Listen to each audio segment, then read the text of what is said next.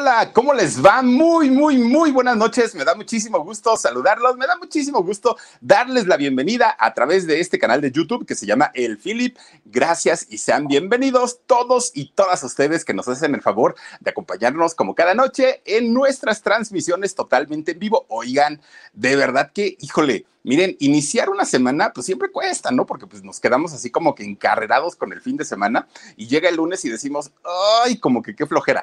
Pero resulta que ya conforme va pasando el día, oigan, tiempo nos falta para poder terminar todas nuestras tareas, todo lo que tenemos que hacer. Y no es tan sencillo, no crean, de repente pues sí se llega a complicar un poquito, un poquito, pero saludos a toda la gente, a toda la gente que está obviamente pues conectada con nosotros. Fíjense que esta noche esta noche les voy a platicar la historia.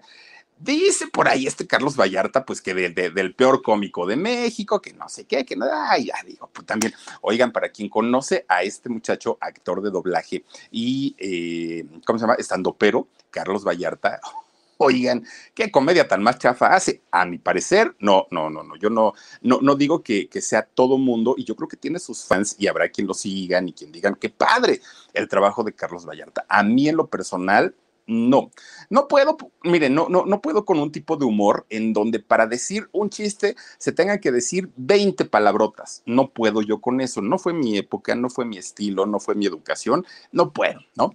Pero hay mucha gente que le gusta. Digo, está bien y es válido. Pero con este humor tan desagradable para mi parecer que hace el señor, nos viene a decir que Don Chespirito era lo peor o fue lo peor que le pasó al país. Digo, ya, bájale también, Carlitos Vallarta. Pero bueno, tampoco vamos a hablar de Carlos Vallarta ni todo lo que dijo. Oigan, fíjense ustedes que Don Chespirito, sí, Don Roberto Gómez Bolaños, caramba. Los pleitos, pues ya lo sabemos todos, y con quién tuvo y que esa vecindad, bueno, era como realmente una vecindad de veras donde todos se agarraban del chongo en la vida real, todos, todos, todos. Oigan, pero ¿qué creen? Miren, don Chespirito, bien que se la tenía guardadita, bien que se la tenía guardadita, porque resulta, oigan, tenía contactos muy extraños, don Chespirito, muy, muy, muy extraños. Y les voy a mostrar aquí algunas de las evidencias. Oigan, de verdad que está bien interesante todo lo que pasó el señor Roberto Gómez Bolaños, independientemente a ser un gran actor, a ser un gran comediante, escritor, actor, compositor, cantante, bueno, hizo de todo Chespirito. Ah, ahorita les voy a contar porque no nada más se dedicó a eso, pero bueno, vamos a platicar toda la historia de vida desde prácticamente cuando nació don Roberto Gómez Bolaños hasta el momento en el que se despidió y todo lo que se ha venido arrastrando a lo largo de estos años. Pues miren, ahora sí vamos a platicar de don Roberto Gómez Bolaños, porque miren, lo que decíamos hace ratito, ¿no? De este hombre. Ay, Dios mío. Le pueda uno gustar o no el trabajo de la gente pero el hecho de que nos guste o no nos guste no quiere decir que sea bueno o que sea malo. ¿No? Yo les decía hace ratito de este hombre eh, Vallarta y, les decía yo, en lo personal no me gusta, pero sí les puedo decir que no sé si es bueno o es malo, porque como no me gusta, no consumo su contenido. Entonces, pues, pues a mí yo nada más escucho como que para todo dicen peladeces, peladeces, peladeces, y digo, no, no, no, no. Pues miren, estoy chapado a la antigüita y me tocó crecer con un tipo de humor y de comedia en donde eso no hacía falta, donde no necesitábamos eh, pues ni de vulgaridades, ni de peladeces, ni de un lenguaje soez, ni, ni, ni mucho menos. Éramos como pues un poquito hasta cierto punto pues no, no tan necesitados de ese tipo de vocabulario, ¿no?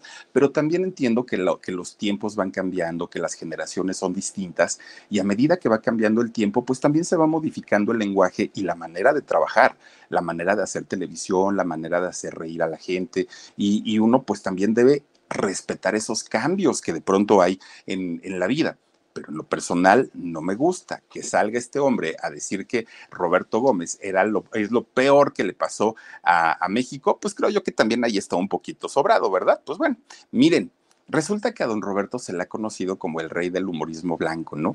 Eh, durante muchos años hizo un tipo de comedia en donde, pues sí, a nuestros padres, quizás hasta a nuestros abuelos, ¿no? Eh, hizo reír don, don Roberto con una cantidad de personajes tremendo, tremendo, tremendo.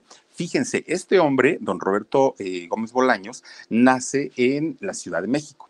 Fíjense ustedes que don Roberto nace en, una de las colonias, pues de más culto, podríamos decir, más bonitas, pues en, en, algún momento y sobre todo en aquellos años, era una telenovela muy, eh, una, perdón, una, mm, ¿cómo, cómo decirlo? Una colonia de las más caras. Ay, Omarcito, regálame una, una imagen, porfa. Este, oigan, era una de, la, de las eh, colonias más, más bonitas, ¿no? Que había en aquel momento en la, la, Ciudad de México, que esta colonia es la colonia del Valle. Y de hecho, fíjense que ahí, ahí mismo, ya casado con, con Florinda Mesa, gracias Omar, ya casado con Florinda Mesa, ahí es donde tenían también una, una mansión, una residencia muy grande, muy bonita sobre el eje 6, casi esquina con insurgentes, que también es un cruce muy importante, muy cerca de la Plaza de Toros. Ahí también tenían una, una residencia. Bueno, fíjense ustedes, había un, hace cuántos años, había un pintor, un artista muy, muy, muy bueno, que era don Francisco Gómez.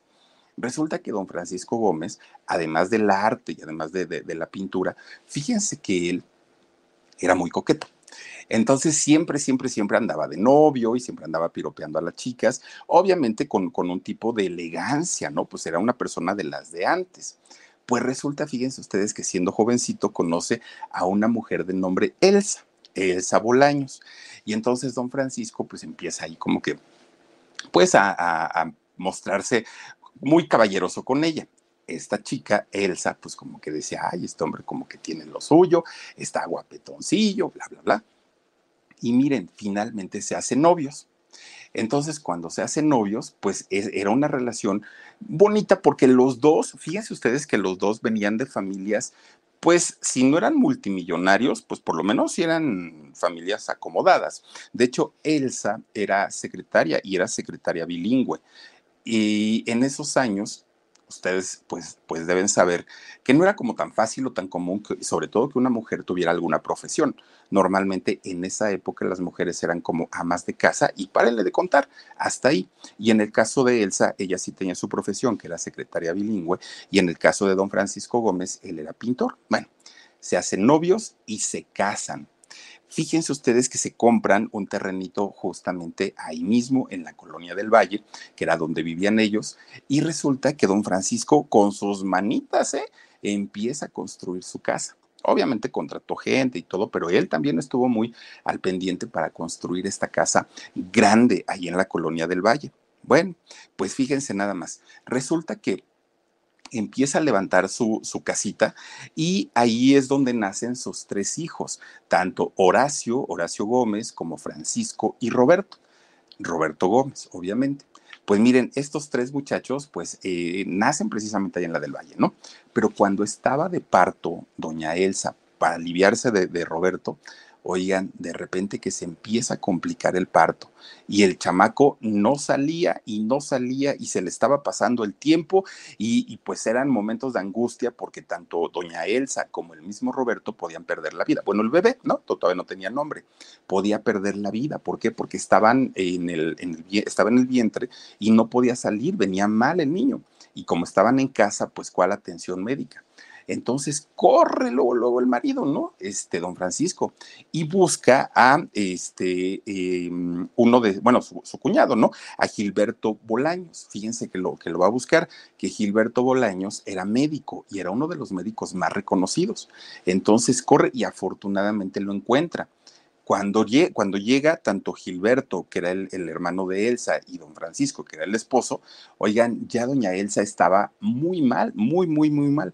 Pues miren, cuando vio Gilberto el estado en el que se encontraba Elsa, pues les dijo, oigan, lo siento mucho, pero pues el niño ya es imposible que a estas alturas esté vivo, ya estuvo mucho tiempo de, dentro del vientre, no hay oxígeno y pues el niño ya debió haber muerto. Entonces, así lo, lo, lo dio por muerto su propio tío miren, de repente pues ella tenía que seguir con, los trabajos de parto, ¿no?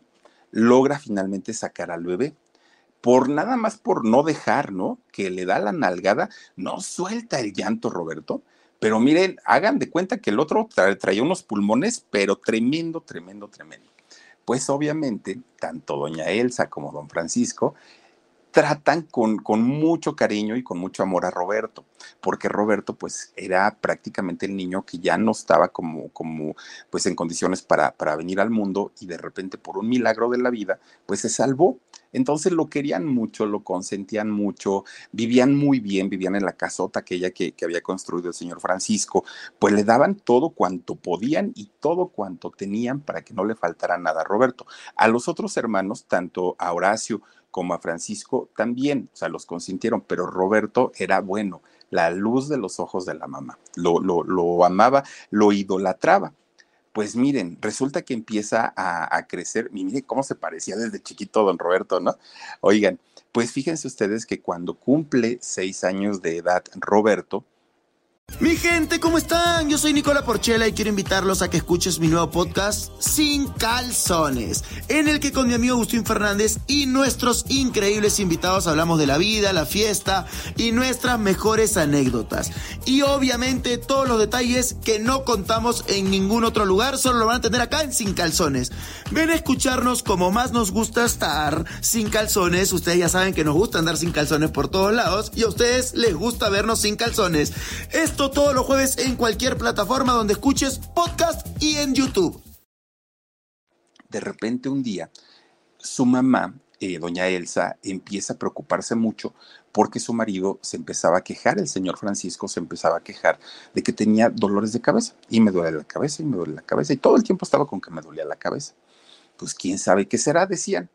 Oigan, pasa el tiempo, pasan los días y el señor no se componía, no se componía. Pues miren, como su, cuñado era médico y era médico de los buenos, hasta que ya no aguantó más el dolor, fue y lo visitó. Entonces ya le dijo, oye, fíjate que me siento así y así y así y así. A ver, vamos a revisarte. Estudios de esto, estudios de aquello, no le daban y no le daban a cuál era la enfermedad que tenía don Francisco.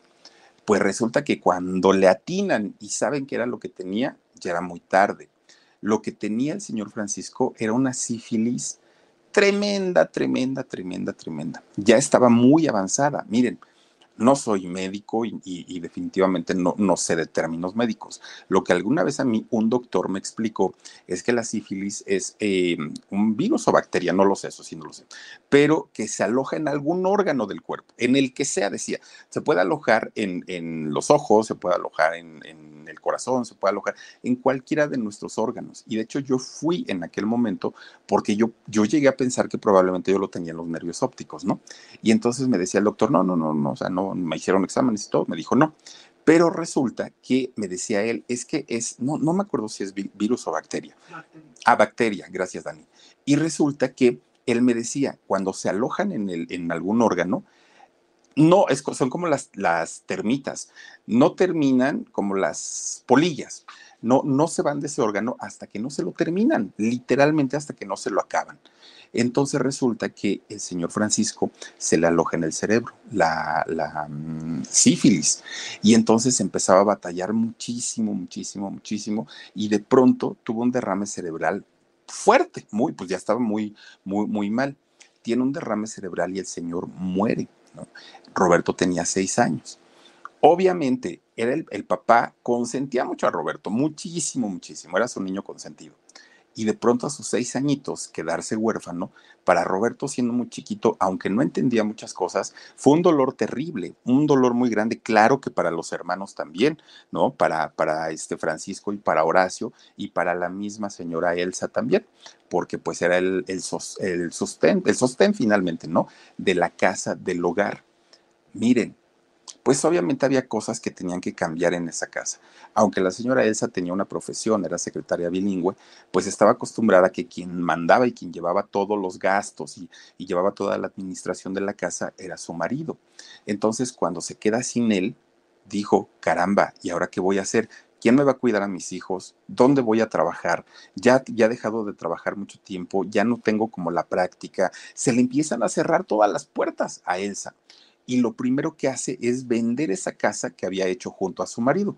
Venden la casa de la colonia del Valle y se van a otra colonia popular de la Ciudad de México, que era una casita mucho más chiquita, menos pues menos elegante, era como muy, muy humilde, ¿no?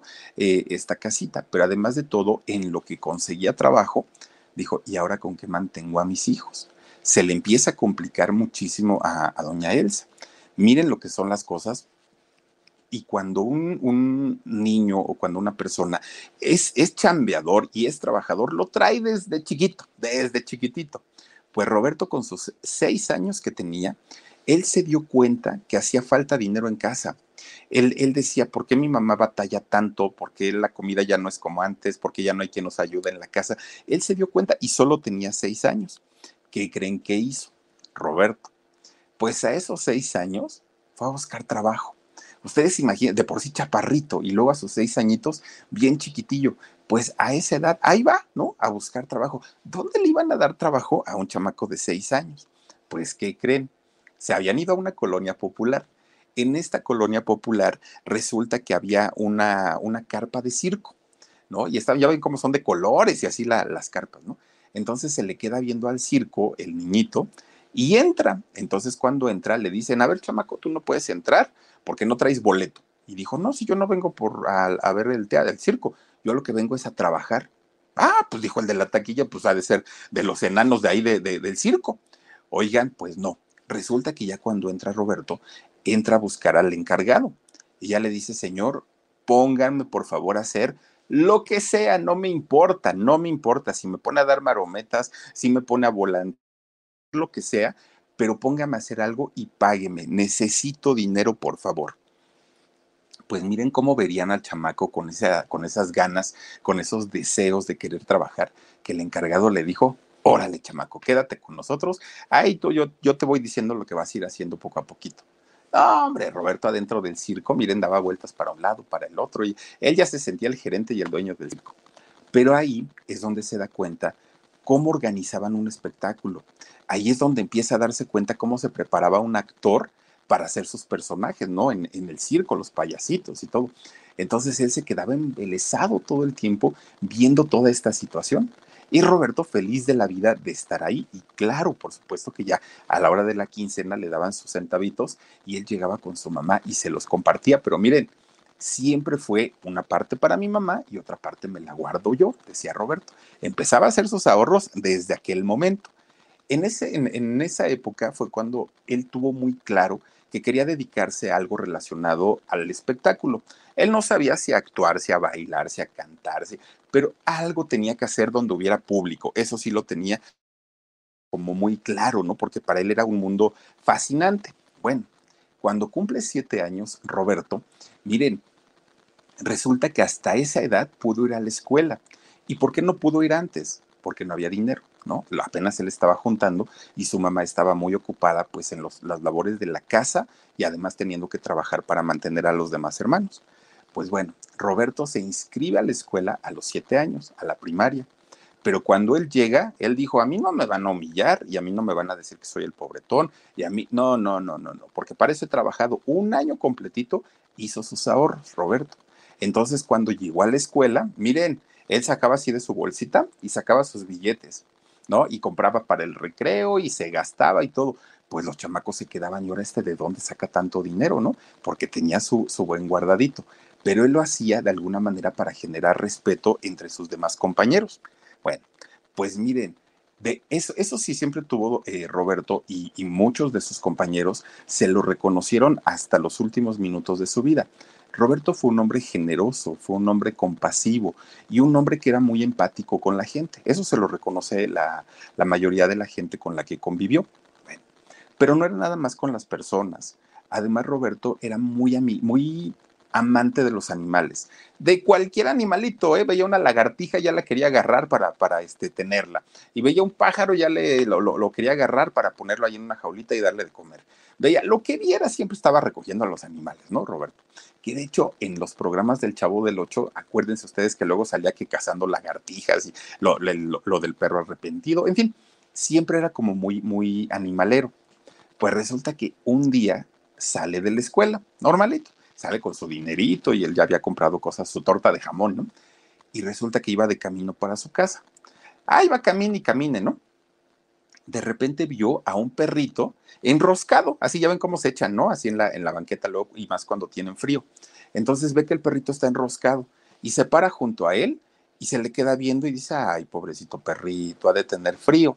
Y dijo, ¿qué hago? ¿Qué hago? No lo puedo dejar aquí porque va a sufrir. Y entonces dice, ya sé, primero le voy a poner nombre y luego me lo voy a llevar a mi casa. Y ya cuando esté en mi casa, como tengo dinero, le puedo comprar su comida. Sí, dijo él, pues no, no, no importa, ¿no? Bueno, pues ahí tienen que se agacha, Roberto, y va a abrazar al perrito. Cuando lo iba a abrazar, oigan, no le avienta un mordidón, pero mordidón de aquellos a Roberto en la mano, pero que no, lo, no, no lo soltaba, pero así fuerte, fuerte. Y este, y Roberto pues pegando de gritos, ¿no? Porque pues imagínense ustedes. Y entonces resulta que pues empieza a llegar la gente, porque el niño estaba grite y grite, empieza a llegar la gente y resulta que cuando le quitan al perro, se dan cuenta que el perro, miren, estaba así, pero babeando, así, uh, hasta el suelo le llegaba la, la baba del perro, ¿no? Y estaba muy agresivo. Entonces, pues estamos hablando de hace 90 años, imagínense, mm, pues, no, no, no 90, ahorita les digo cuántos, pero bueno, hace muchos años. Resulta entonces que decían, pues quién sabe qué tendrá el perro. Oigan, ¿no resultó que tenía rabia? Y miren, la rabia en esos años no es la misma rabia que conocemos o que conocimos algunos, ahorita ya según está erradicada, afortunadamente. Pero en aquellos años, de verdad que la rabia era de tenerle miedo porque la gente moría de eso. Entonces, pues Roberto, imagínense, pues muy angustiado porque el perro, ahí así se ponen, ¿eh? Sacan esa, eh, esa baba por el hocico y se ponen muy, muy agresivos y no toman agua, que es la famosa hidrofobia. Bueno, pues resulta que ahí tienen que llevan al chamaco a la casa de, de doña Elsa, ¿no? De su mamá. Miren, cuando lo ve doña Elsa casi se desmaya porque la mano la tenía toda despedazada casi, ¿no? Y entonces pues le salía y le salía sangre. Mi gente, ¿cómo están? Yo soy Nicola Porchela y quiero invitarlos a que escuches mi nuevo podcast Sin Calzones, en el que con mi amigo Agustín Fernández y nuestros increíbles invitados hablamos de la vida, la fiesta y nuestras mejores anécdotas. Y obviamente todos los detalles que no contamos en ningún otro lugar, solo lo van a tener acá en Sin Calzones. Ven a escucharnos como más nos gusta estar sin calzones. Ustedes ya saben que nos gusta andar sin calzones por todos lados y a ustedes les gusta vernos sin calzones. Esto todos los jueves en cualquier plataforma donde escuches podcast y en YouTube. Lo lleva al doctor, doña Elsa, y le dice, mire, pues la mano no la trae tan desfigurada, nomás trae enterrados los colmillos del perro. Pero hay un problema, señora. El problema es que el perro, pues ya se le hicieron los estudios y tiene rabia. Pues la señora casi le da el infarto. Dijo, ¿y ahora qué voy a hacer? ¿Cómo curo a mi hijo? Le dijo, no, no se preocupe hay que ponerle nada más 12 inyecciones contra la rabia en el ombligo y tiene que guardar cuarentena, no puede ir a la escuela, olvídese ya de este año escolar, ya lo perdió. Dijo la señora, ¿cómo? Pues si nada más es, una mordida. No, señora, la rabia es un problema muy fuerte y todo este año el niño no puede ir a la escuela. Y además son las 12 vacunas este, en, en, el ombligo y además de todo tiene que tomar todavía pastillas y tiene que darle esto y esta dieta y tal, tal, tal, tal, tal pierde todo el año. Que de decirles una cosa, y perdón que haga un paréntesis. Oigan, esa historia yo la conozco y la conozco muy bien, porque resulta que hace unos años, cuando yo tenía como justamente como siete años más o menos, uno de mis tíos trajo una perrita con eh, sus cachorritos. Y miren, la perrita llegó y se acostó ahí, ¿no? Pues, no, no, no hizo nada. Y los chamacos latosos, mi hermana, mis primos, ah, todos los, los de aquella época. Ahí vamos a agarrar a los perritos, a cargarlos, nos besuquearon, nos languetearon, nos hicieron de, todo y no resulta que estaban rabiosos, la mamá y los hijitos. Ahí tienen a todas las mamás, así, todas, todas las mamás. Nos llevaron al centro de salud.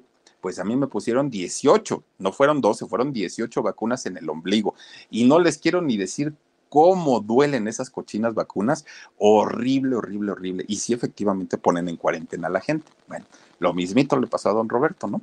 Pues ahí tiene que perdió un año completo de, la escuela aunque luego se recuperó, porque sí pudo terminar su primaria y su secundaria sin mayor problema, ¿eh? hasta eso sí. Pero fíjense, ya cuando entra a la secundaria, de repente como que se le olvida un poquito el asunto de la, del espectáculo y de todo eso y empieza a ver partidos de fútbol. Y entonces Roberto decía, ¡Ah! la pelota y él, él se quedaba así como, como muy, muy impresionado, ¿no? Y le dan como la, la tentación y las ganas ahora por ser futbolista. Y entonces él tenía 11 años, 11, 12 años, cuando miren, organizaba a esa edad torneos callejeros. Él armaba ahí sus este, campeonatos y todo el rollo, pero con pura gente de la calle, con sus hermanos y con los chamacos de la calle, a jugar y a organizar todo eso. Bueno, Pues miren, era tan bueno porque en realidad fue muy, muy buen futbolista que le empezaron a aconsejar, oye Roberto, ¿por qué no vas a pedir una oportunidad más grande, ¿no? En un equipo para que te vayan preparando. Pues entra en un equipo de, fútbol de aquellos años, ¿eh? de aquellos años, que era el Club Marte, y ahí entra a las fuerzas básicas, y ya de una manera, pues digamos, semiprofesional. Bueno, pues miren, ya ven en el fútbol, pues como en la mayoría de deportes de contacto, ¿no? Pues de repente que si meten la zancada, que si la patada, que si no fue a la pelota, que bueno, al balón, que no sé qué, se arman los pleitos, siempre, siempre. Bueno, a veces hasta el árbitro se andan sonando. Pues resulta que nunca faltaba que se, haga, se armaban los trancazos en las canchas. Y Roberto era chiquito, pero entró no crean que era que, le daba miedo ni nada, no, hombre, don Roberto ese sí le brincaba y le acomodaba sus buenos trancazos a la, gente, ¿no? A, los que lo provocaban. Oigan, pues contra todo pronóstico, porque luego había unos grandototes, ¿eh? Altotes. Contra todo pronóstico, Roberto les, les daba una rastriza a golpes. Era muy bueno con los puños, Roberto. Le, le empieza a pegar a, a sus contrincantes y él ganaba entonces decían, oye Roberto, pues mejor no te dediques al fútbol, mejor dedícate al boxeo y te puede ir bien. Y dijo Roberto, ay, no, yo quiero estar porque no, no, no, no me gusta, pues yo nomás me defiendo, decía él. Entra a la preparatoria. Cuando entra a la preparatoria ya se notaba que él era chaparrito y los demás pues eran grandulones. Cuando estaba, pues ya saben, ¿no? Que pues no, nunca faltaba el, el amigo pues que empezaba a hacerle burla. Que por cierto, oigan, cuando estaba en la primaria, ¿Saben con quién peleaba y con quién jugaba y quién era su cuate así de, de, de, andar echando cotorreo? Que eran adolescentes. Pues nada más y nada menos que don Arturo, ay, ¿cómo se llama este Arturo? Arturo, Arturo Durazo. Don Arturo Durazo, el mismísimo que después, y que desde esa época ya le decían el negro, lo apodaban desde chiquillo. Después se convierte en la época de José López Portillo en el jefe del expresidente José López Portillo, se convierte en el jefe de la policía, el más temido y el más corrupto, don Arturo el Negro Durazo. Pues fue muy cuate de, de Roberto Gómez Bolaños en la época de la primaria y se iban a jugar fútbol y peleaban con él y se agarraban a trancazos y todo. Miren, era muy su cuate. Pues llegando a la preparatoria, dice Roberto, este, yo ya no quiero saber nada de golpes, yo ya quiero estudiar bien, ya me quiero portar bien y todo. Pero no faltaba el que lo molestaba que porque estaba chaparrito. Le hacían burla a Roberto. Y Roberto, ¿qué creen? Pues respondía y también se les iba a los, a los golpes, a los trancazos. Y entonces, fíjense, estaban pele y pele y pele hasta que uno de sus maestros le dice, oye Roberto, yo te voy a preparar para que seas un boxeador, pero un buen boxeador, porque pegas y pegas como mula. Decía Roberto, no, maestro, pues si yo nomás me defiendo, es todo lo que hago. Pues miren, se empieza a preparar ahora como boxeador. Roberto tenía en ese entonces 16 años. Pues miren, empiezan a hacer eh, estos concursos intercolegiales de, de boxeo. Pues, ¿qué creen? Van ustedes a creer que Roberto se lleva el campeonato, el primer lugar de varias escuelas eh, que participaban en esta disciplina del boxeo y Roberto queda como campeón. Entonces le dijeron, Roberto, ya eres un boxeador amateur, ahora ¿por qué no ya te dedicas profesionalmente? Hay muchísima gente, muchísimo público y que pagan mucho dinero para, para ver este tipo de peleas y puedes ser muy famoso y te vas a hacer rico y todo. Pero Roberto decía, no, es que yo nomás pego porque me defiendo, pero pues a mí no me gusta pelear. No, Roberto, mira que no. Y dijo no, y no, y no, y no. Pues entonces ya dedícate al fútbol, le dijeron. Dijo Roberto, bueno, pues está bien. Y entonces, fíjense que cuando él toma la decisión de ser futbolista ya profesional, su mamá le dijo, hijo, dos cosas al mismo tiempo no vas a poder hacer, o el fútbol o la escuela, decídete. Pero si vas a ser fútbol, vas con todo y no quiero que seas un, un futbolista de campo, no, vas a ser un futbolista profesional. Y entonces Roberto dijo, pues está bien, pero es que la, carrera de los futbolistas termina muy temprano, 30, 35 años y ya no juegan. Y si estudio, pues mi, mi, carrera me va a servir para toda la vida. Entonces dijo, no, dejo el fútbol y me dedico a la escuela. Desde la preparatoria, que iba en una preparatoria técnica, empezó a estudiar ingeniería. Y ahí fíjense que eh, Roberto pues se dedica muchísimo, muchísimo, pues ya a, a los temas de la escuela. Pero resulta que fíjense que Roberto, que siempre fue hiperactivo, además de todo, pues no podía quedarse quieto ni con una sola actividad. Roberto siempre tenía que hacer una y otra y otra y otra y otra cosa. Pues miren, dentro de que estaba estudiando la ingeniería desde la preparatoria, bueno, más bien se iba también a los toros, a las corridas de toros. Ahí andaba Roberto, le apasionaba también pues esto que dicen que es un deporte, yo no lo creo, pero pues hay gente a la que le gusta y Roberto era uno de ellos. Bueno, pues ahí andaba entre los toros, andaba en torneos de dominó que le encantaba también y se iba a bailar, iba a tomar clases de baile y estudiaba. Pues bueno, ya sea como sea, pues ahí iba pasando su tiempo. Cuando Roberto cumple 22 años de edad, fíjense ustedes que conoce a una muchachita. Yo creo que si esa historia la hubiéramos conocido al día de hoy, bueno, no hubiéramos bajado a Roberto de, lo peor, ¿eh? De lo peor, porque Roberto tenía 22 años y esta muchachita que él conoció tenía tan solo 15, le llevaba 7 años a Graciela Gómez. Fíjense, a Graciela Fernández, perdón ustedes, a Graciela Fernández le llevaba siete años, pero obviamente era menor de edad, tenía apenas 15. Y entonces, pues Roberto dijo, está muy guapa, está muy bonita, me gusta, y, aparte de todo, pues, pues ahorita no es que tenga mucho dinero, pues tengo mis ahorritos, la puedo invitar al cine, por lo menos para ser novios, sí, dijo Roberto. Y Graciela dijo, pues está bien, pues digo, me gusta, pues órale, ¿no? Vamos a empezar el noviazgo en aquella época no pasó nada. ¿Lo ha hecho en este tiempo? No, bueno, yo creo que se hubiera pasado un buen rato tras las rejas don Roberto Gómez Bolaños. Bueno, pues miren, ahora ya combinaba el dominó, el ajedrez, el no sé qué, el no sé cuándo, más la novia y más la escuela. Todo el tiempo pues estaba ocupado Roberto en aquel tiempo. Pues de repente un día, fíjense que ya se le estaban acabando sus ahorritos y miren qué guapa, ¿eh? este, doña Graciela. Oigan, fíjense que estaba se le estaban acabando sus ahorros a, Roberto. Entonces andaba en la calle como el chavo del ocho, pateando botellas, ¿no? Así estaba, ¿qué voy a hacer? No, no encuentro trabajo, caramba, y, yo ya me quiero casar, ya, ya quiero estar con Graciela y todo.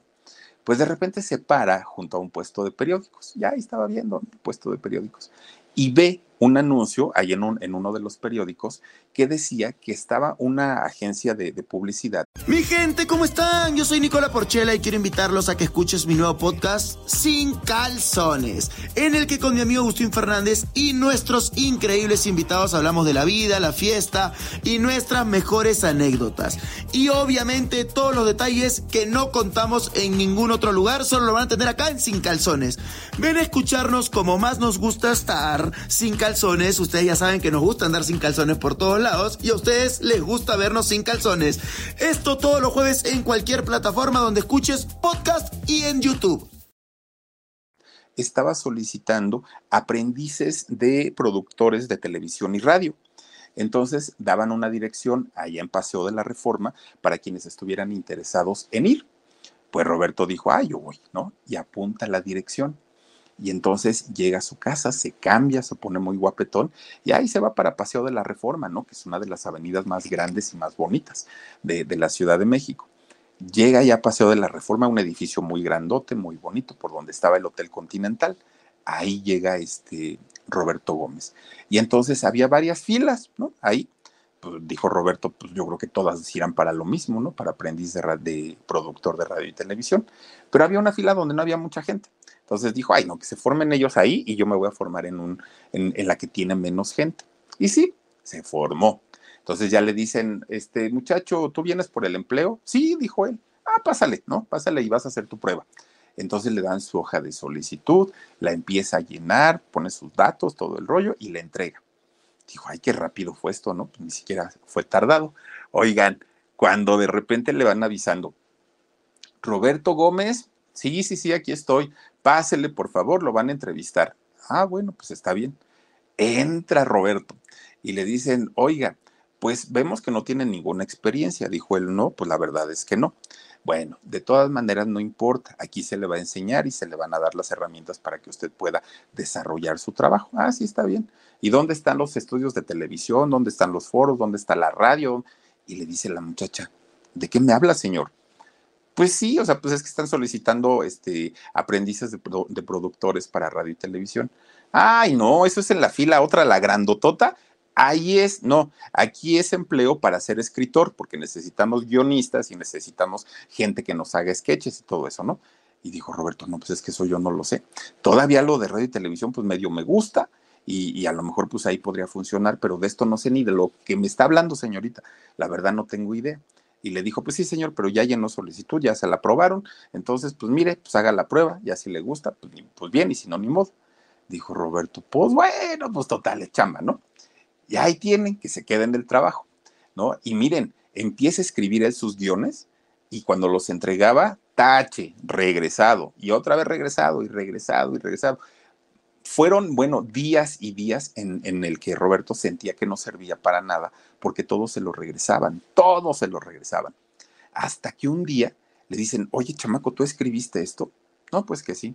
Mira, está mal, la verdad está mal, pero se puede corregir te vamos a ir diciendo dónde está el error, dónde te equivocaste, cómo lo puedes mejorar. Y le empiezan a enseñar a Roberto todo lo que era la argumentación para, para los guiones, todo, todo, todo, cómo tenían que ir escritos, qué era lo que tenía que hacer. Bueno, Roberto queda maravillado porque empieza su cabeza, que era hiperactiva, a utilizarla eh, esta energía que tenía en crear textos, en crear todo lo que tenía que ver, pues, pues con, con sketches, con, con guiones, con todo esto. Bueno, él feliz de la vida cuando ya no le empezaron a regresar sus textos que él hacía. Encantado. Le dijeron, ahora sí, ya estuviste en tu etapa de, aprendizaje, ahora sí vas a ganar 350 pesos al mes, que en aquella época yo me imagino pues que no era tanto. Entonces dijo Roberto, está bien, pues para ser nuevo, pues órale, me, aviento, dijo él. Empieza a trabajar.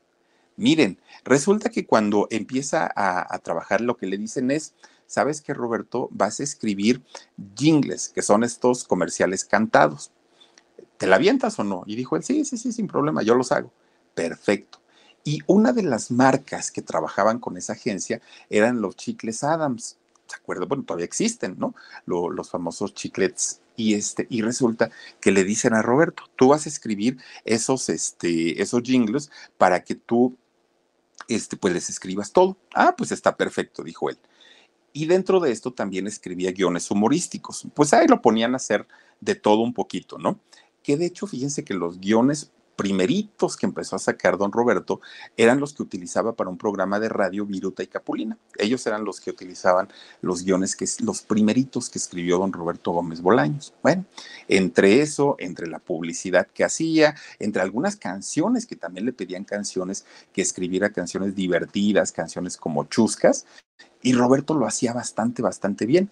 Miren, rapidito, rapidito, Roberto se convierte en uno de los consentidos de la agencia por esta creatividad que él tenía, que además de todo era mucho.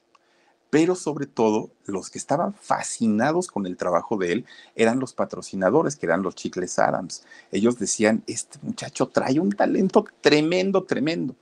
Pues resulta que en aquellos años esta empresa de los chicles Adams patrocinaban un programa, además del radio, patrocinaban una, un programa de televisión que se llamaba Cómicos y Canciones Adams. Y entonces dijeron, a ver, si lo que nos está escribiendo este chamaco está pegando en radio, en televisión, bueno, pues yo creo que nos puede funcionar también bastante bien. Y se lo empiezan a llevar a esta empresa de, de, de televisión independiente, perdón, que en aquel momento era Canal 8, ¿no? Eran, pues digamos, competencia con, con, este Televicentro. Entonces resulta que se lo lleva para allá la misma, el mismo patrocinador y allá lo tenían como para que él estuviera aprendiendo, pero ahora en la parte de televisión.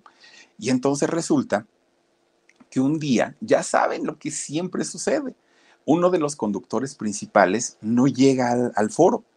Y como era patrocinado, pues no podían cancelar el programa. Y era en vivo, además de todo. Y no usaban apuntador. Entonces resulta que ven que Roberto está ahí y le dicen, oye Roberto, una pregunta. ¿Tú sabes quién escribió los guiones ahorita que van a hacer aquí? Dijo yo, yo los escribí.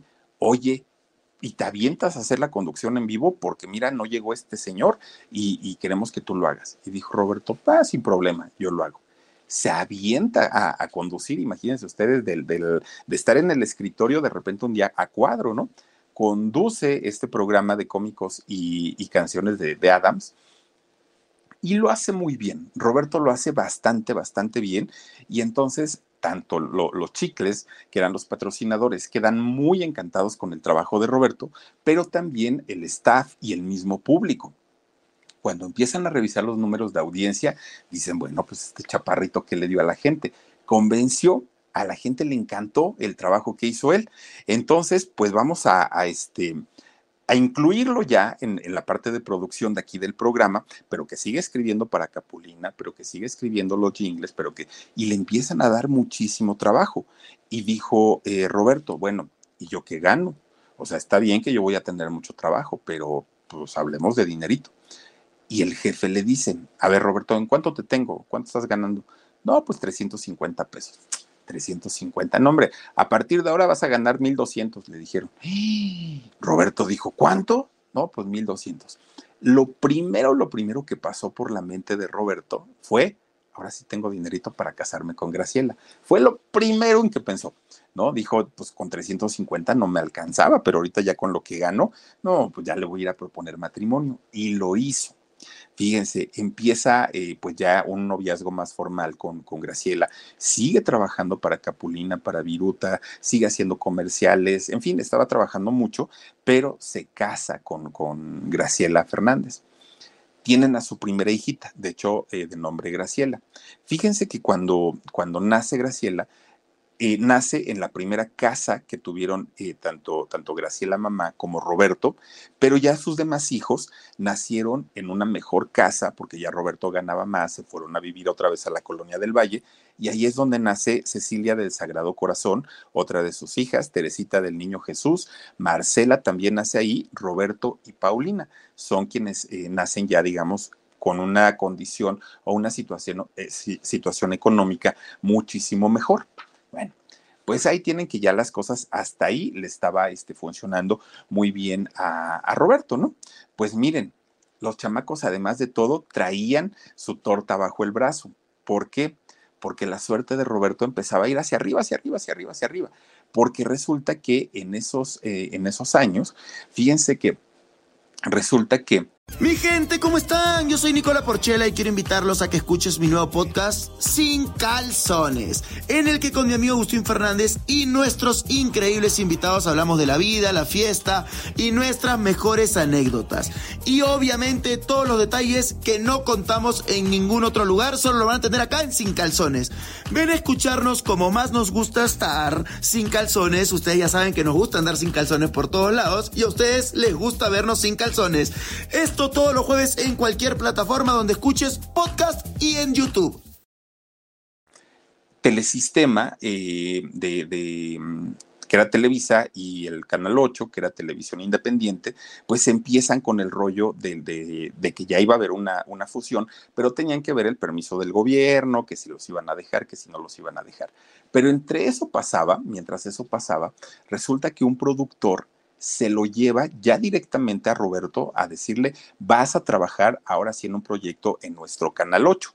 Sergio Peña, este hombre, que era el director de programación de Canal 8, le dice, vente para acá y acá tú vas a escribir un guion, pero además tú lo vas a actuar y tú vas a decidir tu elenco, tú vas a saber quién va a estar ahí y vas a decidir el nombre.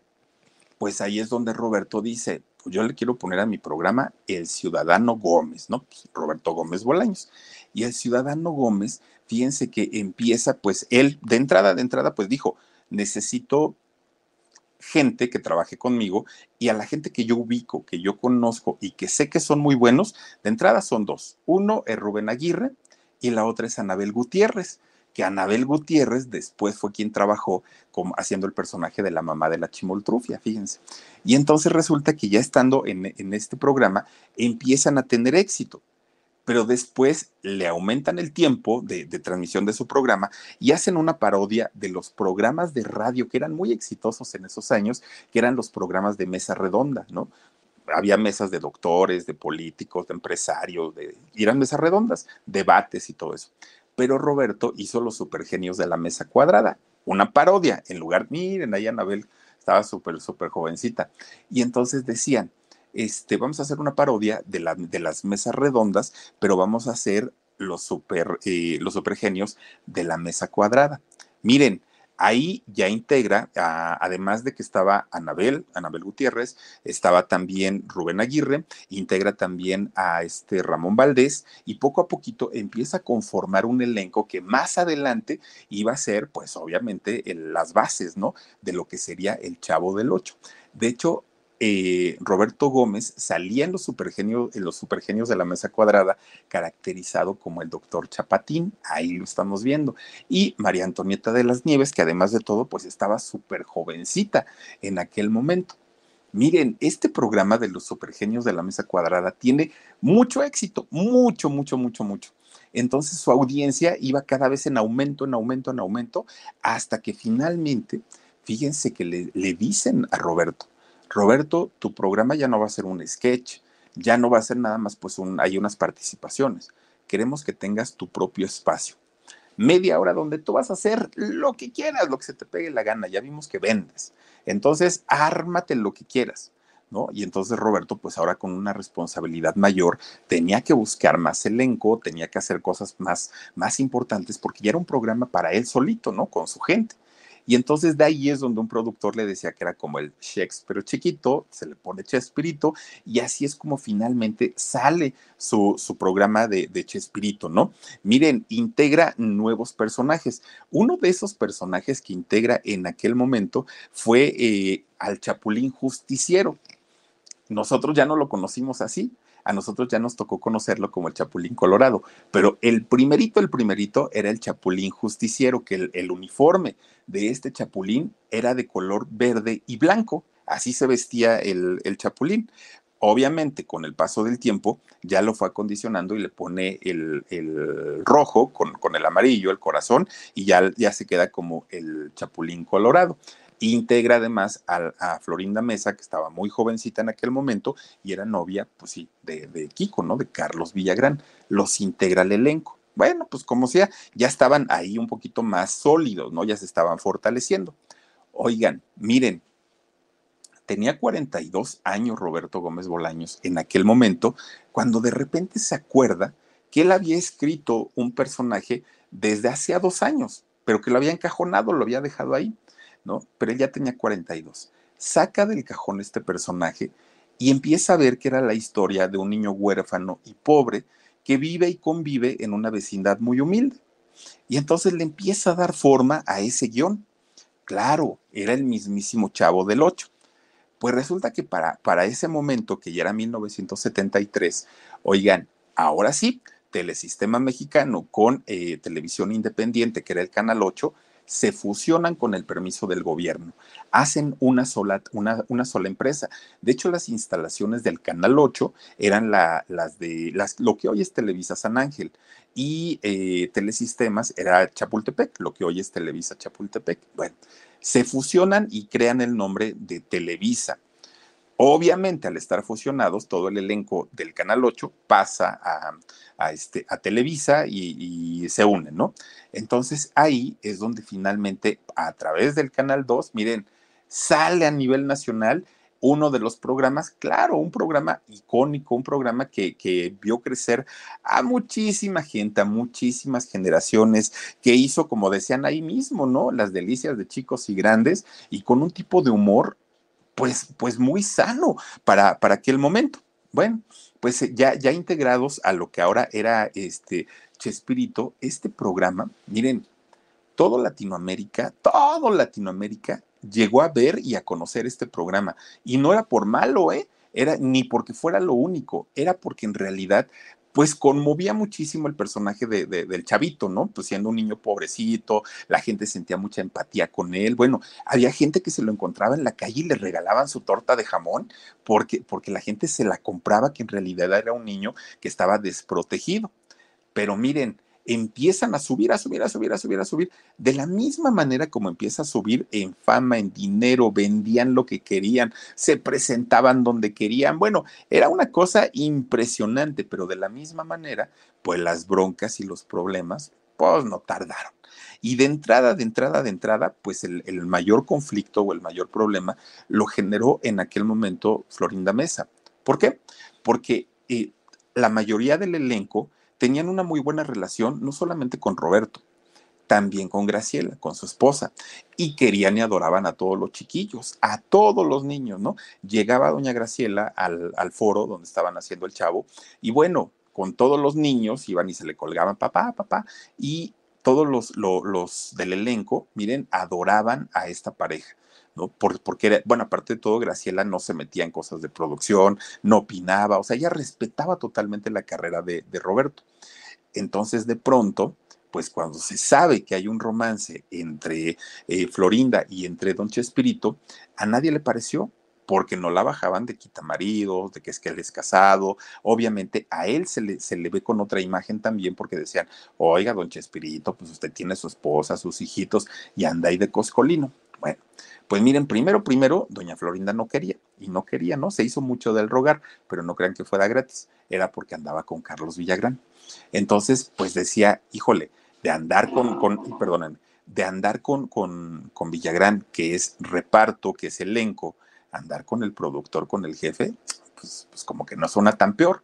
Entonces, poco a poquito empieza como a seducir, como, como a dejarse seducir. Y Roberto, que además de todo, doña Florinda en aquel momento tenía un cuerpazo, ¿eh? lo, lo, que sea de cada quien, pues tenía su, su cuerpazo, estaba muy jovencita y este, pues hacían, hacían pareja, ¿no? Entonces, se deja, se deja seducir. Doña Florinda Mesa deja a Carlos Villagrán y eso genera pues un problema de celos entre Roberto y entre Carlos Villagrán, porque pues imagínense ustedes que le baje la novia, pues como que no está padre. Y entonces los problemas empiezan ahí, pues obviamente, a, generarse todo mundo, todo mundo decía, es que nosotros nunca hemos visto que Roberto sea tan cariñoso con Graciela, con su mujer.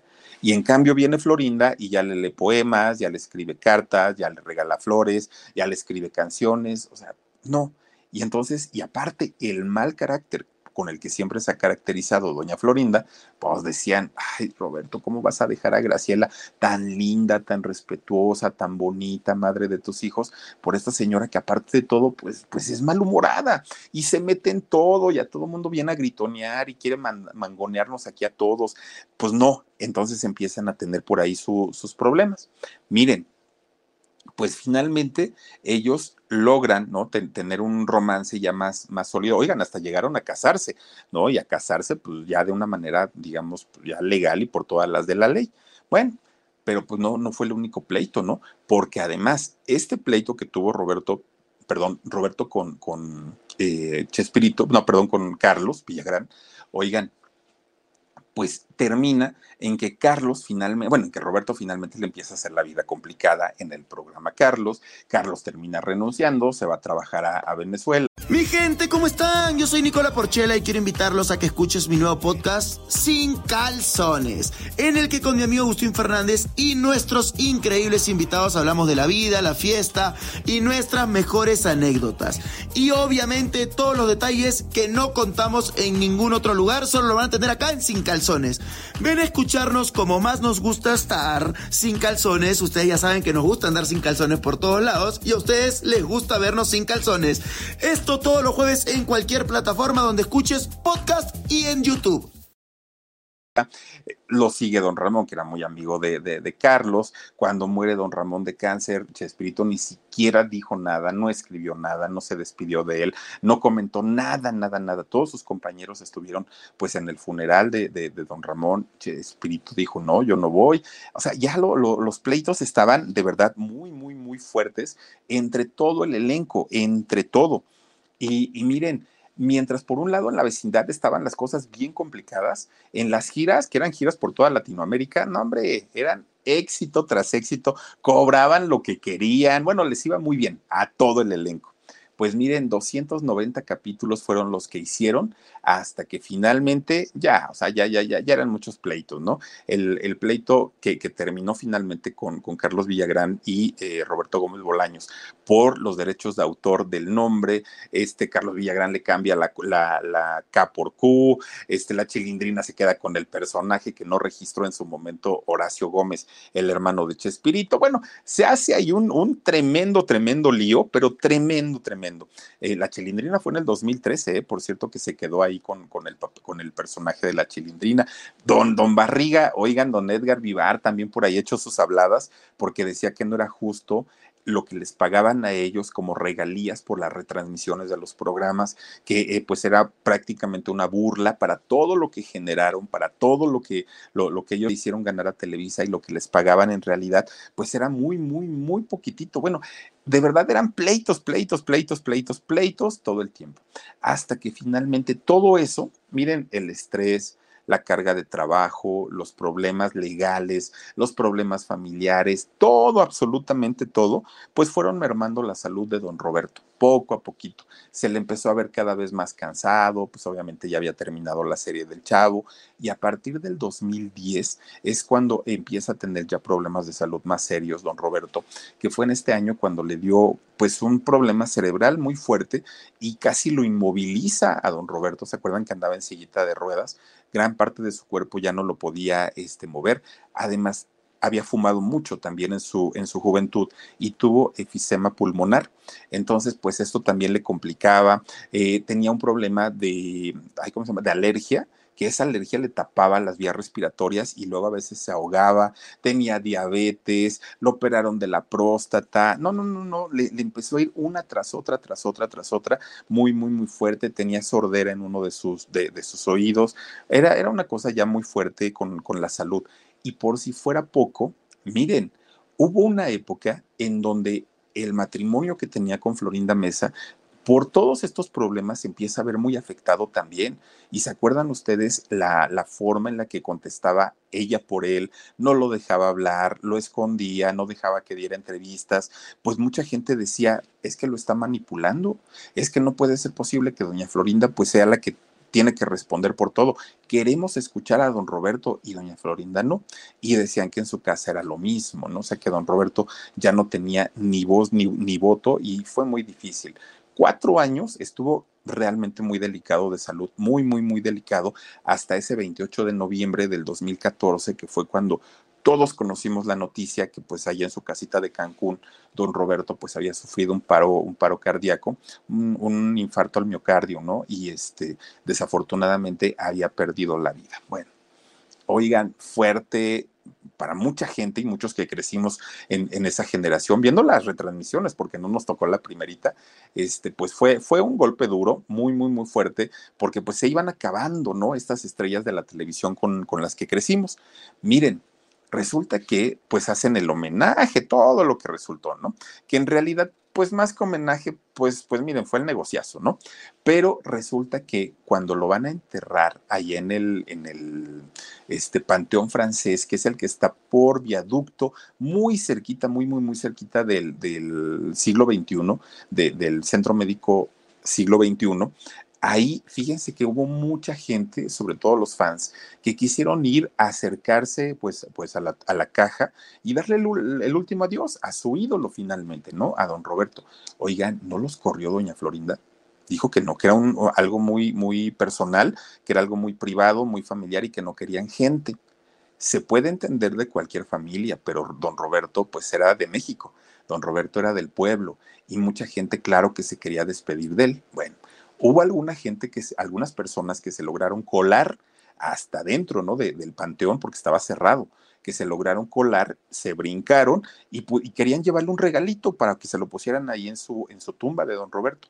Pues miren, iba la gente y lo ponía y ya estaba la gente de seguridad de, de, de la familia quitando todo, echándolo para afuera, para afuera, para afuera, no nos interesa nada pues, pues creo que ahí esa parte no, no, no la entendieron mucho, que era un hombre y un personaje público, ¿no? Pero finalmente, pues miren, así lo manejaron. Ahora, sucede que una vez que, que fallece desafortunadamente don Roberto en ese 2014, pues mucha gente dijo, ojalá sigan pasando la, las repeticiones del Chavo del Ocho, pues para, para tenerlo presente y el Chapulín Colorado y todo eso, ¿no? Y sí lo empiezan a pasar, pero miren, de toda la programación que había en Televisa, porque incluso lo pusieron a las, a las 3 de la tarde, después del noticiero de las 2, de, entre telenovelas, entre noticieros, entre todo lo que ponían en el canal 2, que es el canal más importante de Televisa, oigan, se llevaba el rating, la repetición del Chavo del 8. Era una cosa impresionante porque todo el mundo está, aunque ya eran capítulos que habíamos visto ayer y antier y anteantier, lo seguíamos viendo.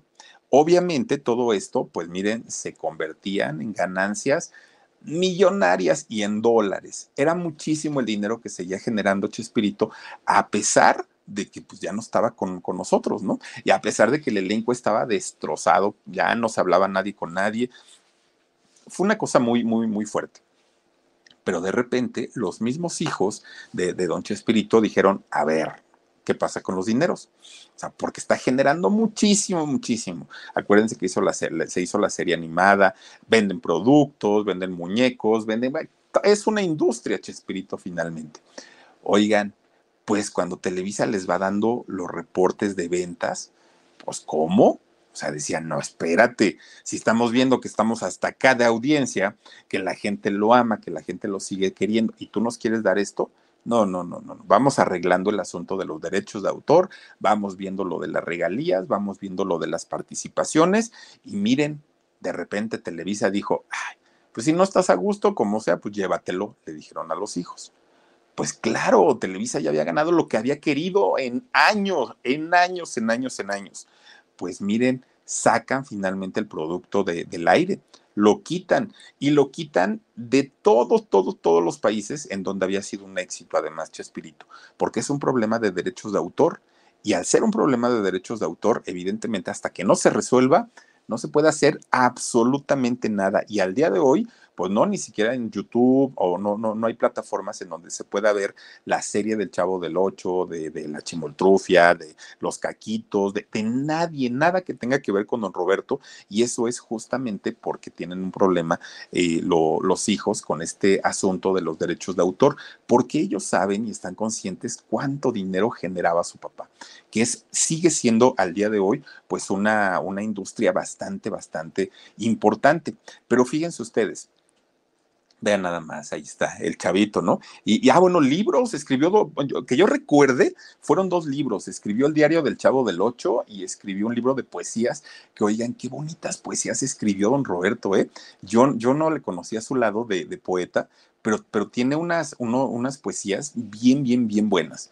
Pues miren, a pesar de todo el éxito, de todo el trabajo, de toda la fama, de todo el dinero que generó, don Roberto no se escapó de cantidad y cantidad de cosas que se le han sacado a lo largo del tiempo. Olvídense de la infidelidad que tuvo con, con, Florinda Mesa. Eso pues era como lo de menos. No, fíjense ustedes, resulta que decían en algún momento que en las escenas de, de algunos capítulos del Chavo del Ocho, oigan, salían personas que no eran parte del staff, no eran parte de la producción, no trabajaban en Televisa, nadie sabía quiénes eran, pero se asomaban de pronto en eh, las escenas del chavo. Miren, que así siempre y que fueron muchos, no uno, muchos capítulos en donde había eh, personas que salían de la nada en eh, pues los rinconcitos de la vecindad de ahí del Chavo del Ocho, que hasta el día de hoy nadie sabe explicar quiénes eran ellos. Pero esto, esto es real, o sea, si ustedes ven los capítulos, ahí van a darse cuenta de estas personas. Después, miren, muchos lo han acusado a don Roberto que el, usar la, la, um, letra eh, Che, o sí, ¿no? Este, para todos sus personajes, como el chanfle, el chompiras, este, el chapulín colorado, la chilindrina, este, to todos ellos, que era porque había pactado con el diablo para tener éxito. Ya saben que ahora a cualquier persona que triunfa ya es porque tiene pacto con el diablo. Y no dudamos que algunos lo tendrán, pero tampoco podemos generalizar y no podemos decir que todos.